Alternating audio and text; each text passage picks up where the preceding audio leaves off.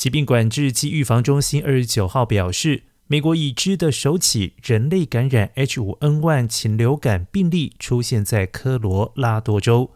而此名病患曾经参与扑杀罹患 H5N1 禽流感的家禽。疾管中心表示，这名病患唯一的症状是只有几天感到疲劳，没有多久就康复，并说病患遭到隔离，并且有服用抗病毒药物奥司他韦治疗禽流感。声明中还说，这一起病例不会改变对一般大众感染禽流感的风险评估。疾管中心认为这种风险低。